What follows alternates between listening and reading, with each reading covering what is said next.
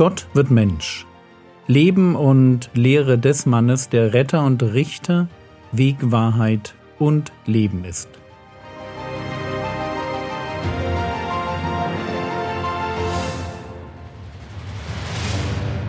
Episode 161 Ein Messias nach Gottes Sinn Teil 1 Wir befinden uns jetzt an einer Stelle im Leben Jesu, die davon geprägt ist, dass einerseits die Feindschaft der Pharisäer und der Herodianer gegen Jesus zunimmt, andererseits aber auch seine Popularität. Lasst uns lesen Markus Kapitel 3, die Verse 7 bis 12. Und Jesus ging mit seinen Jüngern weg an den See, und es folgte eine große Menge von Galiläa und von Judäa und von Jerusalem und von Idumea und von jenseits des Jordan und von der Gegend rings um Tyrus und Sidon. Eine große Menge. Da sie hörten, wie viel er tat, kamen sie zu ihm. Und er sagte seinen Jüngern, dass ihm wegen der Volksmenge ein Boot bereitgehalten werden sollte, damit sie ihn nicht drängten denn er heilte viele, so dass alle, die Leiden hatten, sich auf ihn stürzten, um ihn anzurühren. Und wenn die unreinen Geister ihn sahen, fielen sie vor ihm nieder und schrien und sprachen, Du bist der Sohn Gottes. Und er bedrohte sie sehr, dass sie ihn nicht offenbar machten. Man muss sich wohl nicht groß anstrengen, um sich die Massen vorzustellen, die jetzt zu Jesus kommen. Es wird sich wie ein Lauffeuer herumgesprochen haben, dass es da einen neuen Rabbi gibt, der jeden, wirklich jeden gesund machen kann. Ich kann mir die tumultartigen Szenen gut ausmalen, denen sich Jesus gegenüber sah. Nicht umsonst bittet er seine Jünger, ein Boot bereit zu halten. Was wir hier lesen, das ist uns bestens bereits vertraut. Neu ist, dass Jesus jetzt nicht nur den unreinen Geistern verbietet, ihn als Sohn Gottes zu bekennen, sondern dass er auch denjenigen, die er heilt, dasselbe Verbot ausspricht. Matthäus Kapitel 12, die Verse 15 und 16. Als aber Jesus es erkannte, ging er von dort weg, und es folgten ihm große Volksmengen. Und er heilte sie alle. Und er bedrohte sie, dass sie ihn nicht offenbar machten. Frage, warum?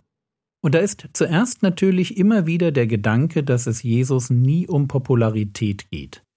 Wer Herzen gewinnen will, braucht keine Leute, die ihn beklatschen. Es ist leicht, durch eine Krankenheilung die Begeisterung eines Menschen zu gewinnen. Aber der Herr Jesus will viel mehr. Er will nicht, dass seine Landsleute sich in die Gaben verlieben, sondern in den Geber. Und er will noch mehr. Er will erfüllen. Erfüllen, was im Alten Testament über ihn, den Messias, gesagt wurde. Matthäus 12, die Verse 16 bis 21. Und er bedrohte sie, dass sie ihn nicht offenbar machten, damit erfüllt wurde, was durch den Propheten Jesaja geredet ist, der spricht: Siehe mein Knecht, den ich erwählt habe, mein Geliebter, an dem meine Seele Wohlgefallen gefunden hat. Ich werde meinen Geist auf ihn legen, und er wird den Nationen Recht verkünden. Er wird nicht streiten, noch schreien, noch wird jemand seine Stimme auf den Straßen hören. Ein geknicktes Rohr wird er nicht zerbrechen, und einen glimmenden Docht wird er nicht auslöschen, bis er das Recht hinausführe zum Sieg. Und auf seinen Namen werden die Nationen hoffen. Immer wieder muss im Blick auf Jesus betont werden, dass er als Person und sein Dienst im Alten Testament prophezeit werden. Jesus ist nicht irgendein Mensch, sondern er ist Gott, das Wort, das Mensch wird. Und alle Vorhersagen erfüllt, die das Alte Testament auf diesen besonderen Knecht des Herrn macht, der kommen sollte, um das Problem Sünde ein für allemal durch ein stellvertretendes Opfer zu lösen. Und wir tun gut daran, uns mit diesen Verheißungen Gottes zu beschäftigen, damit wir in unserem Kopf ein richtiges Bild von diesem Gottesknecht, also von dem Messias, also von unserem Herrn Jesus bekommen. Punkt 1. Matthäus 12, Vers 18. Siehe mein Knecht, den ich erwählt habe, mein Geliebter, an dem meine Seele Wohlgefallen gefunden hat. Bei Jesaja lesen wir, Jesaja 42, Vers 1 Siehe mein Knecht, den ich halte, mein Auserwählter, an dem meine Seele wohlgefallen hat. Was hier deutlich wird, das ist die Nähe Gottes zu diesem Knecht. Er ist sein Auserwählter. Er ist der Geliebte, der, der gehalten wird und an dem Gott wohlgefallen hat. Zwischen Gott, der diese Prophezeiung ausspricht, und dem Knecht, der sie Jahrhunderte später erfüllen wird, besteht eine ganz einmalige, innige Beziehung. Diese Beziehung ist auf Gottes Seite von Fürsorge, Freude und Wertschätzung gekennzeichnet. Vielleicht zum Verständnis, wenn der Herr Jesus hier als erwählt oder als Auserwählter bezeichnet wird, dann natürlich nicht, weil es im Himmel noch mehr Messiasse zur Auswahl gab, aus denen sich der Vater einen hätte auswählen können. So ist das nicht gemeint. Sondern so wie ich meine Frau als meine Auserwählte bezeichne, obwohl sie meine erste und einzige Freundin war, so bezeichnet der Vater den Sohn als seinen Auserwählten. Es geht dabei um Qualität. Es ist eine Bezeichnung, die das Einmalige und Besondere des Geliebten zum Ausdruck bringen soll. Der Knecht des Herrn, das ist der kostbare Schatz Gottes, an dem seine Seele hängt und den er nicht leichtfertig auf die Erde geschickt hat, um für unsere Sünden zu sterben. Das war Punkt 1. Punkt 2. Matthäus Kapitel 12, Vers 18 heißt es weiter, Ich werde meinen Geist auf ihn legen.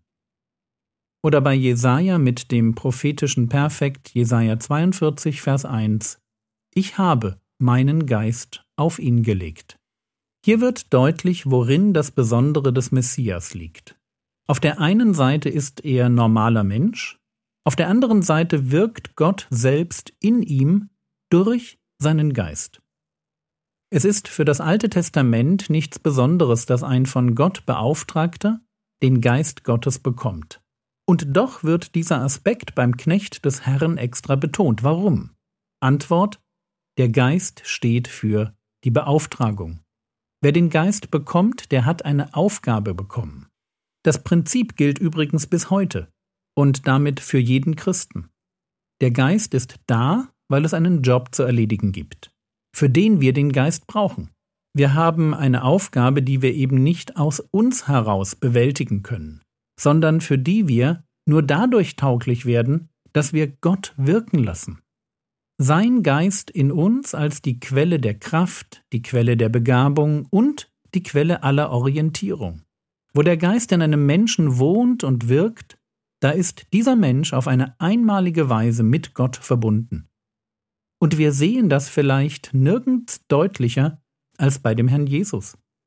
Was er tut, das tut er in der Kraft des Heiligen Geistes und als ein vom Heiligen Geist begabter und geleiteter. Und es ist genau diese Besonderheit, die den Herrn Jesus für uns zum absoluten Vorbild macht, wenn es darum geht, wie man mit Gott lebt. Das Leben mit Gott ist immer ein Leben als geliebtes Kind, das vom Geist geleitet wird. Der Geist, der unseren Herrn gestärkt, beschenkt und dirigiert hat, der wirkt auch in uns.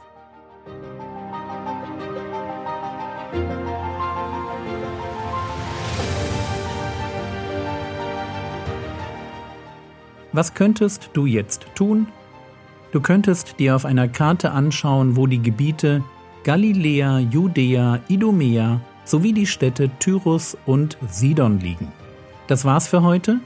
Du kannst dir den Podcast übrigens auch in der Frogwords App anhören. Dort findest du auch die Skripte zu den jeweiligen Episoden. Der Herr segne dich, erfahre seine Gnade und lebe in seinem Frieden. Amen.